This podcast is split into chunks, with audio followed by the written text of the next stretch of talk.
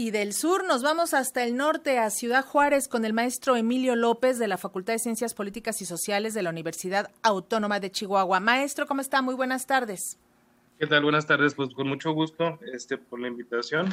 Pues a ver, este, doctor, platíquenos cuál es la situación que se está viviendo con los migrantes venezolanos que de un día para otro se enteraron de que ya no van a poder ingresar a los Estados Unidos o también que han sido regresados a Estados Unidos y que están varados en la frontera. Sabemos que están abarrotados los albergues y que hay mucho caos y desinformación. Platíquenos, por favor.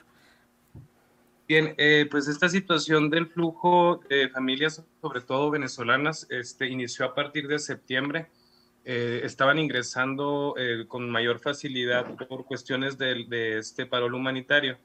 En el caso de ellos, pues había una selectividad distinta a las otras nacionalidades, es decir, por ejemplo, a los mexicanos y a los haitianos se les estaba aplicando el, título 42, es decir, expulsión expedita y express, sin caso abierto. Entonces, eh, esto desde septiembre se había convertido pues ya en un puerto de entrada que se había pasado de voz en voz entre las familias venezolanas y lamentablemente, pues a partir del, 13 de, perdón, del 12 de octubre, Estados Unidos da este anuncio de que quienes ingresen de forma irregular eh, por pie este, atravesando México ya no van a ser este, eh, eh, para posibilidad de caso por parol humanitario.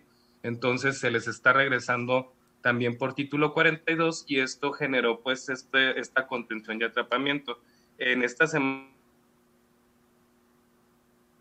hemos recibido aquí en Ciudad Juárez alrededor de 1.500 personas venezolanas y como ya menciona, eh, pues la red de albergues está saturada.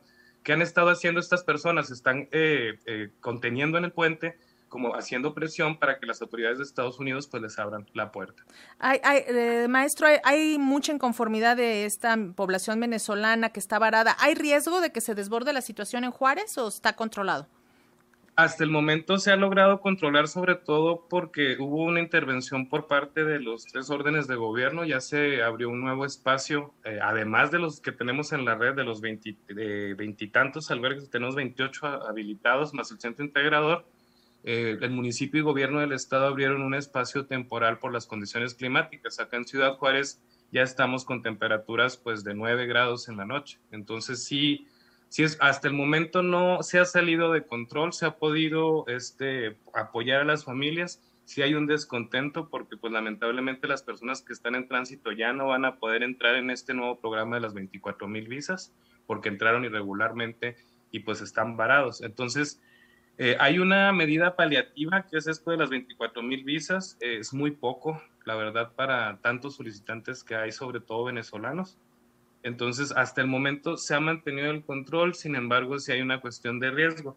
Este, no pudiésemos decir que como tal hay una crisis migratoria, pero sí, sí hay problemas humanitarios, sí se está llegando a una crisis humanitaria por las cuestiones de eh, asistencia primaria, ¿no? Este, como mencionan, estas personas que, que están contenidas en, debajo del puente, pues están en la intemperie, no hay servicios sanitarios eh, y pues sí son varias familias lo que se hizo es de que la red de albergues empezaron a acercarse, así como también eh, municipio, para poder trasladarlos a los espacios, eh, al nuevo espacio de acogida y a los espacios en donde se van este, ocupando algunos eh, lugares en los albergues. Y finalmente, maestro, ¿se están tomando medidas, no sé, para reintegrar a estos venezolanos, por ejemplo, a la vida económica en Ciudad Juárez, que sabemos pues que hay mucho trabajo en la maquiladora, se les está ofreciendo espacios? Sí, lamentablemente Ahí se nos queda para... Bueno, aquí eh, quien, quien, tuvo esta, esta operación, quien tuvo esta operación fue la Comar. Comar es quien ha estado este, acercándose para ofertarles la posibilidad del refugio en México y también que pudiesen tener permiso para trabajar aquí en Juárez en el sector maquilador. Lamentablemente las personas no se quieren quedar acá. O sea, lo que hemos visto hasta el momento es que insisten en cruzar, insisten en que tienen que darles asilo en Estados Unidos. Pues le agradecemos muchísimo estos minutitos con las audiencias de Radio Educación, maestro Emilio López de la Facultad de Ciencias Políticas y Sociales de la Universidad Autónoma de Chihuahua y si nos permite, pues mantenemos el contacto porque esta problemática va creciendo. Claro, con mucho gusto y pues están, estoy a la orden acá en la facultad para cualquier este, cuestión relacionada a migración y, asuntos este, similares. Se lo agradecemos muchísimo, maestro Emilio López. Muy buenas tardes. Hasta luego.